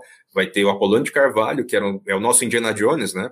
Que o cara lutou com, com a resistência francesa e com e, e, e, com a resistência antifascista e tal. Sim. O, a Lélia, a Lélia Abramo, que também vai, vai, vai ser presente no Eles Não Usam Black Tie, e, e aí também o, o movimento é, do trabalho organizado, era um tipo de, de uma vanguarda, né, uma vanguarda, assim, de que, que seria... Né? Era poderoso o negócio, né? E tanto era tão poderoso e com tantas expectativas que um pessoal realmente, tipo, parece que não, não lidou muito bem com algumas expectativas não resolvidas, né? Ou não, não entregues e tal. Na, na época, o Antônio muitas... Cândido fez uma biografia do Lula. Eu acho que tem muitas. Acho, acho que tem muitas pois é, expectativas. É, é. Acho que tem muitas expectativas dessa época que não foram resolvidas até hoje. Muitas coisas que se perderam, e muitas coisas. Acho que tem coisas que são interessantes aí para o mundo da, da imaginação, né, mano, da fantasia, da luxúria até, né, que a gente tenta tratar e trazer, assim, é... eu acho que uma, uma das coisas é essa coisa com a, com a religião, com a igreja, que a gente viu que foi um ponto central, né, e eu acho que isso não é colocado de maneira muito transparente nos documentários, porque acho que inclusive não era uma coisa, mas acho que na fala do Gonzo veio muito, que foi existiram situações que permitiram que pessoas pontuais dentro dessas instituições conseguissem dar o apoio para essas lutas, né? Então isso é uma e, e aí a, a, a, esquerda ficar debatendo no, no, na rede social, ah, eu tenho preconceito com evangélico ou eu não tenho, ou ah, não sei o quê, e aí fica os, os, os neofachos, pessoa medíocre uh, falando, ai, Deus vult, ah, não sei o quê. Isso é tudo uma besteira, porque o que importa são as pessoas fazendo as coisas nos lugares que elas estão e as possibilidades que o mundo apresenta e o que a gente pode imaginar e sonhar com isso, né? Então, acho que isso é uma coisa, eu acho que tem uma limitação que é colocada nesse no ABC da greve e na, no Eles Não Usam Black Tie, que é muito, muito interessante, que é uma, uma coisa que tem discursos de piquete e coisa de fábrica, e, e no, no, eles não usam black tie, tem muito. Tem aquela cena depois que a mulher do Tião, que tá grávida, a, a, futura esposa, que depois acaba não sendo, do Tião tá grávida, e ela apanha justamente do cara que tava. O cara dá um so, ela tá grávida, e o cara que era o, o, o cara que tava aliciando o Tião dá um soco na barriga dela, né? na, durante a, a, manifestação, durante a greve. Uh, ela, inclusive, não fala pro, pro marido, ela, ela fala que foi a polícia, mas não foi, foi esse cara, que era um cara que era trabalhador também, que estava aliciando ele ali, para ser fura-greve e para ser cagueta, o que ele efetivamente faz. É, ela quase perde o filho e ela tá com, com uma amiga e. Enfim, a hora que o pai volta do DOPS, que ele não foi preso, ele volta e fala com ela. Falou, pô, foi sua primeira greve, né? E ela tava com dor de cabeça, ela achou ruim e tal. E ela vira e fala, foi, foi muito legal e não sei o quê. Tem muito mais ação na rua do que ficar vendo novela. Isso, então, isso é uma coisa que permeou a esquerda, né? Esse tipo de discurso de tipo o que a gente chama hoje em dia de cultura pop, né? Mas é, é, é o, a cultura de massa e essa coisa que era uma coisa deletéria, ruim, alienante e tudo mais. Isso é uma coisa que foi superada. Né? Então acho que tem essa limitação que está ali também, que é interessante, cara. É interessante, é legal, é um, é um, é um, um dado de época, assim, né? Então eu acho que teve coisas que a gente resolveu, coisas que a gente não resolveu. Mas tem muita questão ali para você poder pensar o que, que a gente é, para onde a gente vai, enfim.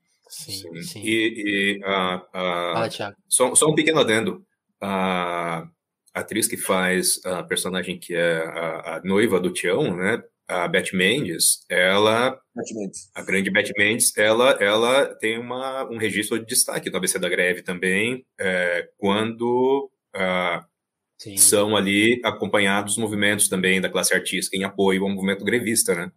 Ela e uma galera, Jardim Macalé, Elis. Uh, Nossa, o Jardim assim, Magrinho é muito bom. É, é, é, é massa, mas é, é, é, interessante esse contínuo, né? De, de, de, um tipo de, de, de, construção artística que é muito entrelaçada à, à, à transformação mesmo, a ideia de, de ação política e que meio que, que mostra a, a possibilidades que a gente estava criticando até no, no, Curtis, quando ele fala que não tem como se mudar o mundo a partir desse tipo de ação, porque essa, o, o capitalismo já canibalizou tudo e tudo que você fizer vai ser só vai, vai ser só alimentar a máquina do capitalismo, né? É, talvez estão brechas interessantes aí.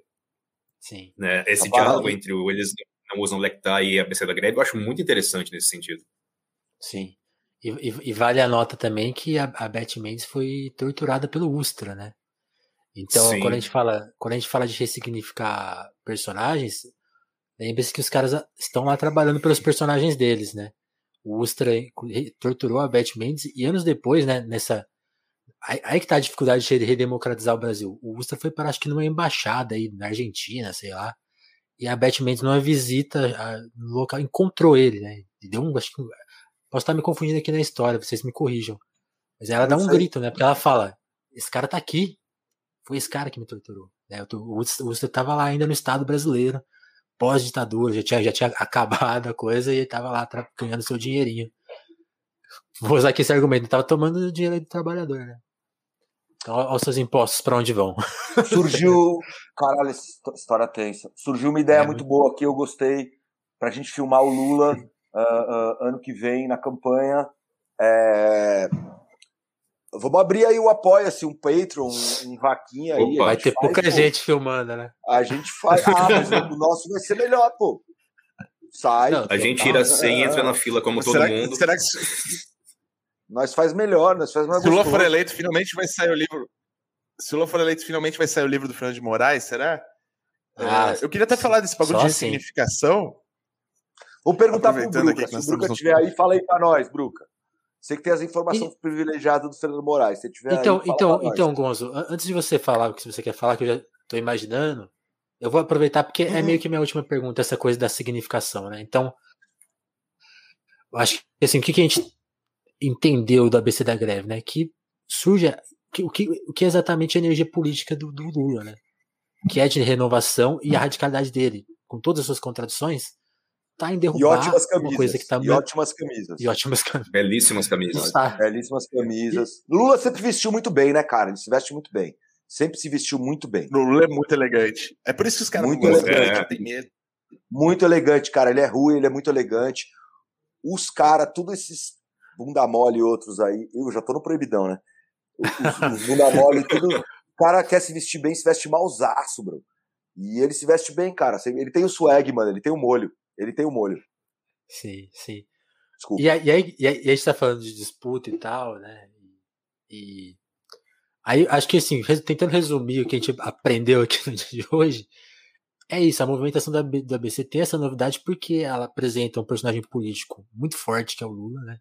O, o Gonzo até ficou, na, na, no ensaio fez uma brincadeira, né? Presidenciável tem que ser imitável, né? Até isso ele tem. Né? Então ele tem, ele tem tudo. Ele, ele sabe lidar com as massas, ele, ele muda a opinião de 100 mil pessoas na palavra, no microfone aqui, ó. Com é, certeza, então... com certeza. Você tem, que, você tem que ter uma boa, fácil de imitar. É muito mais fácil imitar o Lula do que imitar o Ciro Gomes, entendeu? O Ciro Gomes é nunca vai ser presidente porque ele é inimitável. Agora os caras vão ficar. Acho que só a Disney consegue imitar. Mas. É... Mas o GIF do Ciro Gomes é excelente. O GIF. Sim. Excelente GIF. excelente. Aí ele, seria, GIF, aí ele seria o primeiro eleito com o GIF. é, porra, ia ser foda, ia ser foda. É bom pra caralho aquilo lá. Mas é, voltando a tentar resumir, acho que a gente tem isso, né? Surge esse cara, né? E é muito. E aí, quando a gente fala de manutenções, o Thiago apontou bem, né? A manutenção de explorar o Brasil até a última gota, né? Que é essa, essa a colônia dentro da colônia que, que, acaba, que acaba virando o Brasil, né? Tá, isso, isso, isso, acho que nem o Lula presidente conseguiu derrubar isso, porque isso é muito difícil de ser derrubado. Mas contradições à parte, ele é o cara que em 79 apresentou essa novidade, né? Na sua, na sua presidência vai conseguir confrontar vários debates complicados, vai, vai perder em alguns, vai ganhar em outros, né? E a figura dele, e é justamente essa, como a gente está falando, essa figura radical, né? Que surge ali, poderosa, que conseguiu anos depois ser eleita, né, e fazer transformações de fato no Brasil. Queria só lembrar aqui alguns pontos da biografia do Lula, né, ele nasceu lá em Garanhuns, veio para São Paulo, é, o, o, tem, tem, essa história brasileira do pai que some, e aí quando vai encontrar tem outra família, já tem outra vida, e aí ele vai lá batalhar a vida dele em São Bernardo, vai começar a trabalhar em fábrica, vai vai perder uma filha e uma esposa para a saúde brasileira da época, que era horrível, né? De pobreza, né? Ele, ele, ele tem que deixar elas lá para a mulher que dá a luz e, e, e, faz, e, a, e, a, e, a, perspectiva que ele tinha naquele dia, assim, volta aí de manhã, você vai ver o que aconteceu. Ele che, quando ele chega lá, que ele descobre que ele perdeu a filha e a esposa, né? Então essa vida, essa vida é muito dura. Esse, é, esse é o poder dele, né? Ele, ele representa essa história, ele conseguiu modificar quando teve a chance alguns aspectos dessa história. E é por isso que a gente. É, é louco isso, né? Qual que é o Lula que se tem na mídia? Voltando à minha, minha pergunta inicial. É o maior bandido da história? É um cara meramente considerador? É um radical, né? E, e é, o tá cara que, é o cara que vai lá, é o cara que vai lá e vira e fala: cadê o Zé Gotinha? Tá ligado? Esse cara. É o cara que, na hora que ninguém fez isso, porra. E é, Tá ligado? E, a gente tinha, porra, do Zé Gotinha, a gente era o país que mais vacinava então, no mundo. É o cara, eu, cara faz que é isso, bicho. Alguém precisa fazer isso. Ele vai lá e faz isso. Faz isso sim, mesmo. Sim. Um monte de gente fez coisas importantes, mas ninguém fez isso. Sacou? Sim. E aí, aí, aí que tá. Ele queria estar tá aposentado. Desculpa, desculpa estar te interrompendo, mano. Ah. Mas a, o, o, acho que a gente podia encerrar isso aqui para ir pro Proibidão falar mal de muita coisa. É... Mas é, é, eu só acho que. Mas, a, mas a minha pergunta vai chegar lá, porque assim, ah, por, que, desculpa, que, ele, é, por que, que ele é ressignificado tão negativamente? É por causa dessa força, assim, acho que a gente tem que bater nisso, não é porque. Sim. Não é pelas fraquezas dele, é pelas forças dele que ele que tem o pichuleco, que tem as 200 capas da Veja com a cara dele de monstro. E é por isso que as não, é pessoas é estão com medo real Os dele agora. Real Azevedo. Mas, mas, mas, mas, por que, mas por que, que o Bolsonaro, por que, que o Bolsonaro hoje foi citar o Lula dando risada, sorrindo, com dois homens se beijando na frente dele. Por quê? Porque o Bolsonaro tá com o cu na mão, farsa. Então, não, sim, tá, né? Bolsonaro. Não, é que ninguém, ninguém se importou. Tá ninguém, todo mundo mandou todo mundo. O, o Bolsonaro tá com o cu na mão desde que ele nasceu, né? A real é essa. Não, mas, mas tem umas horas que fica pior. Fica, fica, pior, fica pior. Mas a minha pergunta é justamente essa. Então, o homem voltou. Aliás, ele nunca. Ele vai, ele vai pegar o verso do LL Cool J lá. Eu sempre estive aqui, né? Irritando os cuzões, basicamente. LL Cool então... J sempre esteve aí irritando os cuzões e sempre muito bem vestido, cara. Que nem o Lula. Então, cês, o que vocês acham? Assim, como é importante pôr ele de, no jogo como ele merece e ele tá nessa briga de novo, né? Tá, é, o, é, o, é o cara que talvez derrube o Bolsonaro. Queria que vocês finalizassem isso, porque a gente, a gente, colocou ele na perspectiva que eu considero correta. Assim, esse, esse é, o, é o Lula, né? Isso esse é uma é miséria. Que... É, essa é uma miséria do Brasil, né, cara? Porque é uma pena, porque ele queria estar tá bem de boa desde que ele saiu da, da, da presidência, fez a Dilma e tudo mais. Ele tava bem de boa, cara. Ele queria estar tá tendo a vida, sei lá, que a FHC tá tendo sem ter. sem ser boca mole, sem ser boca de sovaco, né? Tipo, sabe, tendo o instituto dele, fazendo as coisas, dando palestra, dando rolê, ajudando, criando novas lideranças, fazendo coisas legais. Mas, cara, os caras foram atrás dele, mano. Numas de tipo, ah, a gente vai te aniquilar, a gente vai criminalizar teu partido, a gente vai te prender. E aí, cara, foi mais terrível que isso ainda. Porque ele perdeu a esposa, a neto, o irmão, enquanto isso. E aí o cara vira e fala: tá, mano, sabe? Esses caras não estão conseguindo nem dar uma continuidade ao Zé Gotinha. Então, eu vou ter que voltar pra puta que pariu, entendeu? E não é porque, ah, o Haddad não deu certo, não é por isso. Ah, essa, essa é a minha visão. É umas que, assim, bicho, tá dando ruim mesmo, entendeu? Acho que na cabeça dele o Haddad daria certo daqui a mais um tempo, mas aí a coisa acelerou, e aí ele precisa vir e sair dessa aposentadoria e que ele gostaria de ter e que não pode ter, né? Que o Brasil não Sim. deixa, o Brasil não dá descanso pra esse cara. Você falou da biografia dele aí, tudo que aconteceu na vida desse cara, ele nunca teve descanso. E ele nunca vai continuar tendo. Ele tem essa cruz aí para carregar, saca? Sim. O cara, porra, é. bicho, é de fuder, sabe? Desculpa. É, é não, eu concordo. Ele, ele queria tá, porra, puta trampo, cara. Você, tipo, uma campanha presidencial, se você ganha, sabe? Tocar o país é um puta trampo do cacete, assim. O cara vai, tipo, ele, ele tá já no, já, já empunhando a bandeira do fim da aposentadoria, porque, tipo, ele não, não vai se aposentar nunca, pelo visto, né? E, embora, embora, embora esse foi, essa foi uma ironia, Lula, logicamente, é a favor da aposentadoria. É, eu, eu acho que tem essa parada dele ser múltipla, né? Porque ele, ele, é, ele é inescapável, porque ele é o maior nome é, ainda ativo no, no, no, processo político brasileiro, até contra a vontade dele, é, que, que emerge ali do, do, do, processo da transição entre a, a, ditadura, entre o fim da ditadura, a redemocratização e o processo constituinte, assim. O cara, tipo, o cara é do tamanho que, que é, porque ele tem aí 50 anos nas costas, cara, de rolê entre sindicato, entre é, mobilização social, entre negociação partidária, negociação entre setores da economia e tal. E ele é múltiplo por causa disso, porque ele, ele é, existem muitos Lulas na cabeça das pessoas. Para quem tem problemas, processo de democratização, ele é um monstro mesmo. Assim. Ele vai, é um monstro e vai continuar sendo um monstro. Né? E para quem é, é, é, é, partidário do processo de, de democratização, acho que como todos nós, né? Ele é um cara que, porra, você pode ter seus problemas com algumas das posições ou ideias, mas é um cara que é universalmente respeitado nesse campo porque ele é um cara que, que participou e tal, e, e, e, e, e segura a, a, a, onda de um monte de debates da, do, do acordo de 88, né? É, e e, e para quem meio que, que, que só criou o seu próprio Lula dentro da cabeça, nem sendo engajado em nenhum desses, desses campos, dessa disputa eterna, né? Ele pode ser tudo, ele pode ser tipo um, um de churrasco, ele pode ser um monstro depois de ver tantas capas da Veja, porque ele é um personagem histórico, gigantesco. E a pessoa, a, a, a projeção da pessoa dele escapa à figura dele, né? Mas daí vem a força também. Quando ele chega e fala, cadê o Zé Gotinha? Todos esses lulas dentro da cabeça de todas as pessoas mobilizam isso, então, e, e, é, e, e colocam isso no volume 11, né?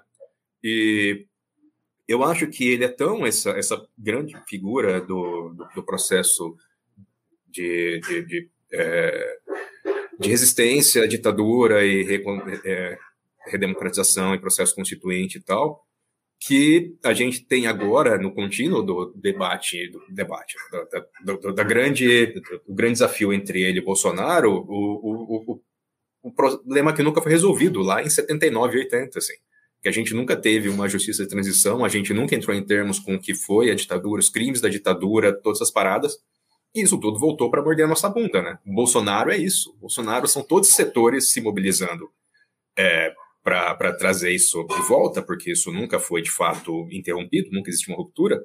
E o Lula ele volta como o cara lá do 79 e 80, assim que, que também é o cara que vai ser um dos grandes mobilizadores desse processo e que vai, vai bater o pé e vai falar, não, tipo, tem esse lado, tem que bater de frente mesmo, tem que, tem que domesticar o capital brasileiro, né? E, e é isso, assim. A gente tá, tipo, tá, tá passando por, por, por esse tipo de retorno a questões não resolvidas que, que mostra aí a importância da terapia, né? O Brasil nunca entrou em, em termos com o que foi o, o, processo da ditadura e de transição da ditadura. A gente nunca, de fato, teve que lidar com isso. E isso vai... Fica essa, esse circuito, Sim. né? É, girando, girando. Mas, mas é, é, é, é. ele, ele voltou, né? Eu, é, antes, antes do Gonzo falar, eu só queria dizer uma coisa assim, que eu, eu fiquei pensando aqui, que, na verdade, essas imagens públicas do Lula, elas não são é, as três coisas de uma vez, mas a, as pessoas ficam escolhendo entre ele ser o fanático, o melodramático ou o bom vivant. Que a rima do Brown, que ele fala que ele é tudo isso, ele é, me enfim. Depósito mas, de é, mágoa, quem tá certo é o Saddam. Enfim, vai. Vai que vou pegar meu vinho. Vai, Gonzo, a gente cortou muito. Manda o papo. Não, não, eu falei pra caralho, Jorge. Não, eu queria aproveitar o momento para apresentar aqui no final da nossa parte pública da nossa live o companheiro, o maior trotskista vivo, Alessandro Linares, tá aqui online aqui com a gente. É, então, é assim, quem tá no YouTube vai começar a ouvir o Alessandro Linares falar agora e ele vai estar tá com a gente depois na Twitch. Então, quem não tá na Twitch, por favor, já vai entrando aqui no endereço que tá aqui embaixo. É, Linares, você poderia responder nossa última pergunta aqui da parte do YouTube, que é por que as pessoas têm, por que existe tanto medo em relação ao companheiro Lula? Olha, essa é uma pergunta boa, bicho. É, você sabe que o exercício que você me fez fazer esses dias, eu tô, pra quem não sabe, eu tô, eu tô de Covid. Caralho. Nossa, COVID, cara. Né? Caralho, dia de cara. COVID. Eu, eu fiquei sabendo disso ontem. O Linares, eu convidei o Linares e ele me falou que tava com Covid. Mas Eu e aí, como é que tô- você tá, bicho? eu tô, tô trancado há 10 dias dentro do quarto, né? É, assim, saturação tá boa. Hoje eu tive febre. E o meu médico, o Dr. Pedro Torinho, é, a O, cara, o, o- o médico do cara é o Dr. Pedro Torinho. Ninguém mais, ninguém menos. o- ele, ele me recomendou tomar antibióticos, que pode ser uma infecção secundária que é meio normal nesse processo de recuperação, né? Mas a princípio toda a minha saturação tá boa, tô, tô, tô tranquilo. Teoricamente, amanhã acabaria meu isolamento é, se eu não tivesse a, a febre. Então agora eu tenho que lidar com isso, tomar uns antibióticos uns dias e vou ficar de fora do primeiro de maio. O que para mim é uma tristeza não poder ir pra rua no primeiro de maio é, desse ano, né? Mas olha, essa pergunta aí, eu, eu tive a oportunidade de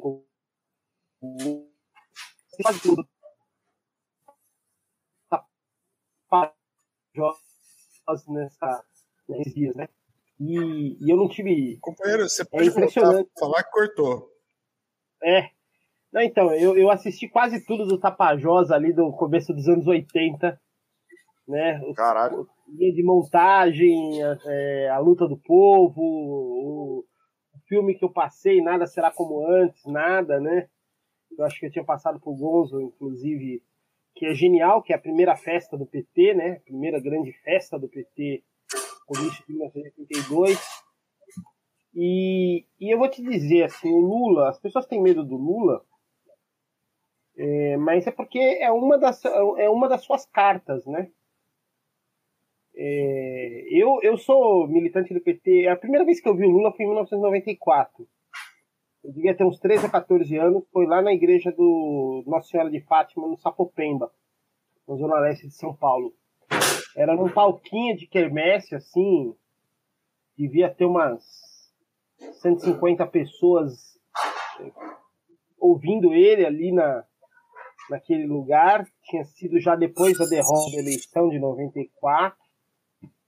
É, e para mim foi é, é um negócio meio marcante de lembrar de que o fato de que o cara rodava e roda o país falando com as pessoas. Mas o fato é que o Lula também é o cara que busca ser o que aparece no linha de montagem, que é a- tanto linha de montagem quanto a BC da greve, né? É o cara da negociação. É, a imagem dele, a imagem dele de radical, é uma imagem para forçar aquilo que ele é, o negociador, né? Eu acho que isso, isso é inquestionável dentro dele. Tanto que eu fico muito chateado quando começa a, a, a chegar a, o momento em que o Lula começa a ser apresentado da, cumprimentando personalidades internacionais, como se o, a grande personalidade dele fosse ser o estadista. Eu acho isso o pior Lula que tem. Esse é, é o Lula que bota o paletó. E não é o Lula que me interessa. Particularmente, as pessoas gostam desse Lula porque representa a chegada do povo em um lugar de respeito. Isso é inquestionável. Só que o Lula que mais é importante é aquele Lula que vocês estavam falando agora. O Lula que questionou a ditadura. O Lula que falou que não vamos aceitar levar porrada. E é o Lula que, é, em grande medida, representa talvez a sua maior força, né? Quando a gente vê as pessoas, as pessoas querem um Lula que, que, que faça aquilo que é necessário ser feito. E esse é o grande, é, é sempre o grande contradição dessa situação, né? Eu lembro bem é, de quando você pega aqui o enfrentamento, né, é, da origem do golpe e tudo mais, esses dias eu lembrei do fato do Plano Nacional de Direitos Humanos do ministro Vanucci e a crise que foi na época ter apontado, né, conjunto de medidas. Se vocês olharem a reação dos militares na época era o Nelson Jobim, ministro da ministro da Defesa, a reação dos militares era uma reação de quem acusar de revanchismo. E, e, na real, era o seguinte: tinha que ter colocado esses caras na cadeia. Sim. Enquanto não fizermos isso, a polícia vai ser o que é. Sim. Né? Enquanto a gente não enfrentar um negócio que reestabeleça o quadro é, de no fundo, é, é, a democracia pressupõe que os responsáveis por crimes contra a humanidade sejam punidos. E o Brasil nunca puniu esses caras. Ao contrário, ao contrário. Se vocês olharem a indústria militar brasileira, a indústria bélica, a indústria de segurança, todos esses caras foram premiados. A quantidade de gente envolvida com. Se você faz. Levanta a capivara das empresas de segurança, levanta a capivara da, do tráfico de ouro no Brasil, né? Só lembrar de Serra Pelada. O que, que é a ditadura? É, um, é, um, assim, é só levantar a capivara de todas as associações esportivas, confederações esportivas e ver a quantidade de milico pendurado recebendo salários milionários. E é um problema para o país, né? Porque, no fundo, são, é, é uma instituição parasitária. É, que, que, que foi se lidando em certa medida, é o mesmo problema de como o governo Lula lidou com as igrejas. Né? É... Há um tempo atrás, um, alguns pesquisadores do Rio de Janeiro fizeram um levantamento da distribuição das ondas de rádio. O governo Lula é assustador, gente. Só demos rádio para inimigo nosso. Só demos rádio para inimigo nosso, sabe? Podia ter dado uma rádio para cada centro acadêmico do Brasil. Era o que tinha que ter feito. Sabe? Para ser bem simples, assim. Cada, Cada Sim. associação comunitária tinha que ter uma rádio. Cada, é, cada sindicato tinha que ter uma rádio. Sim. É, era um negócio tão simples quanto isso. Era só.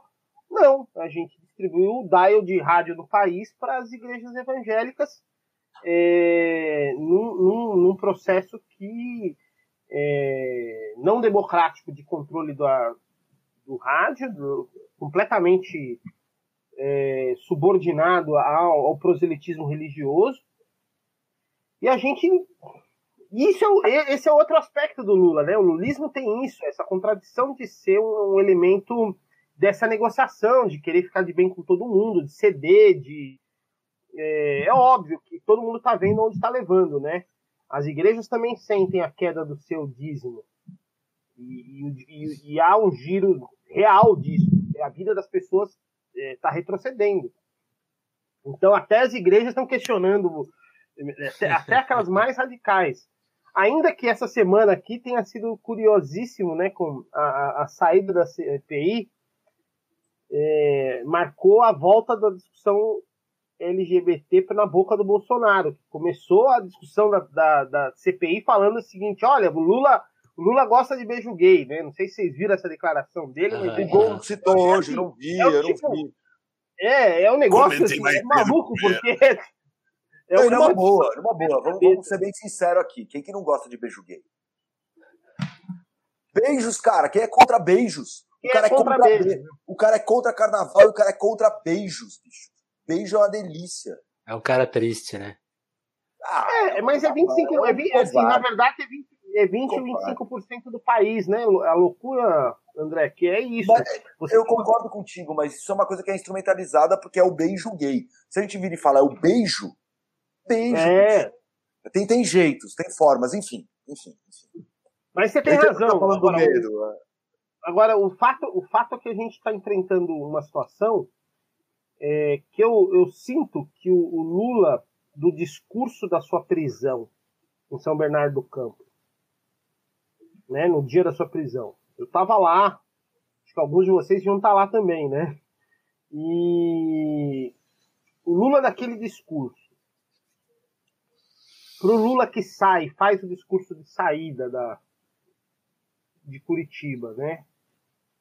E o que nós vamos ter num processo eleitoral é, é um verdadeiro debate. Eu acho assim.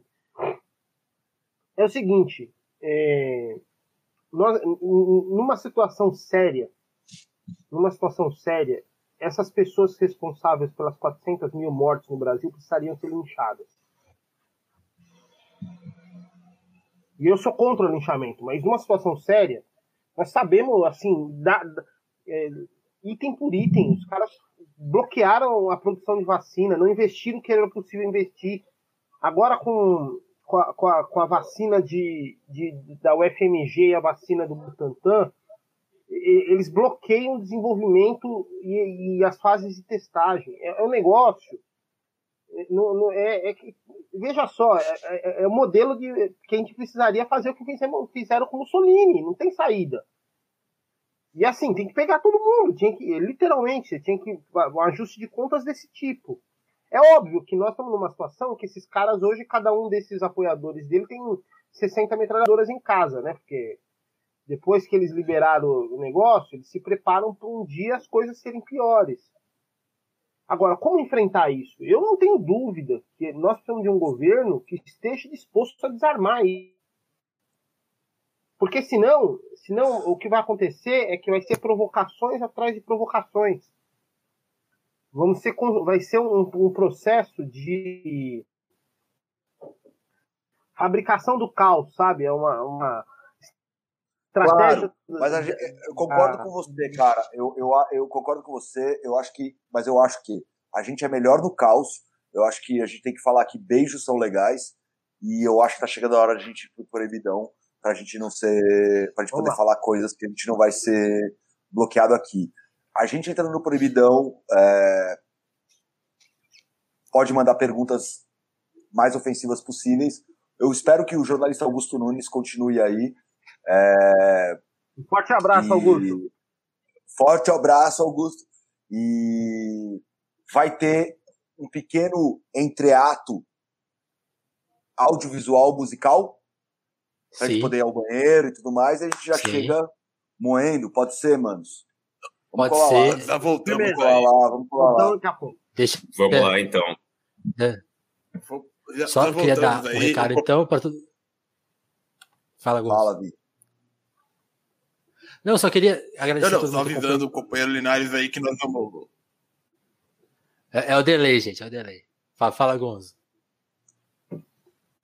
Só queria avisar o companheiro Linares nós vamos tocar aí uma canção muito importante para você aí e pela voz de um grande companheiro seu aí. Vamos isso, lá, bota isso. o mal para cantar. Isso, eu queria então agradecer todo mundo que acompanhou no YouTube. Se você ainda não se inscreveu no nosso canal, não deu like, faça essa, esse trabalhinho que ajuda bastante. E vamos lá para Twitch agora, o link tá aí nos comentários, tá aí nas nossas redes sociais, se vocês encontrem e façam a transferência, porque aí vai começar o proibidão. Então, muito obrigado que acompanhou aqui pelo YouTube, gente. Até daqui uns 15 dias a gente volta aí com mais assuntos por aqui, mas lógico que a gente tá no proibidão, então acho que vocês não vão embora daqui. Valeu, gente. Valeu. Até daqui a pouco. Vamos lá.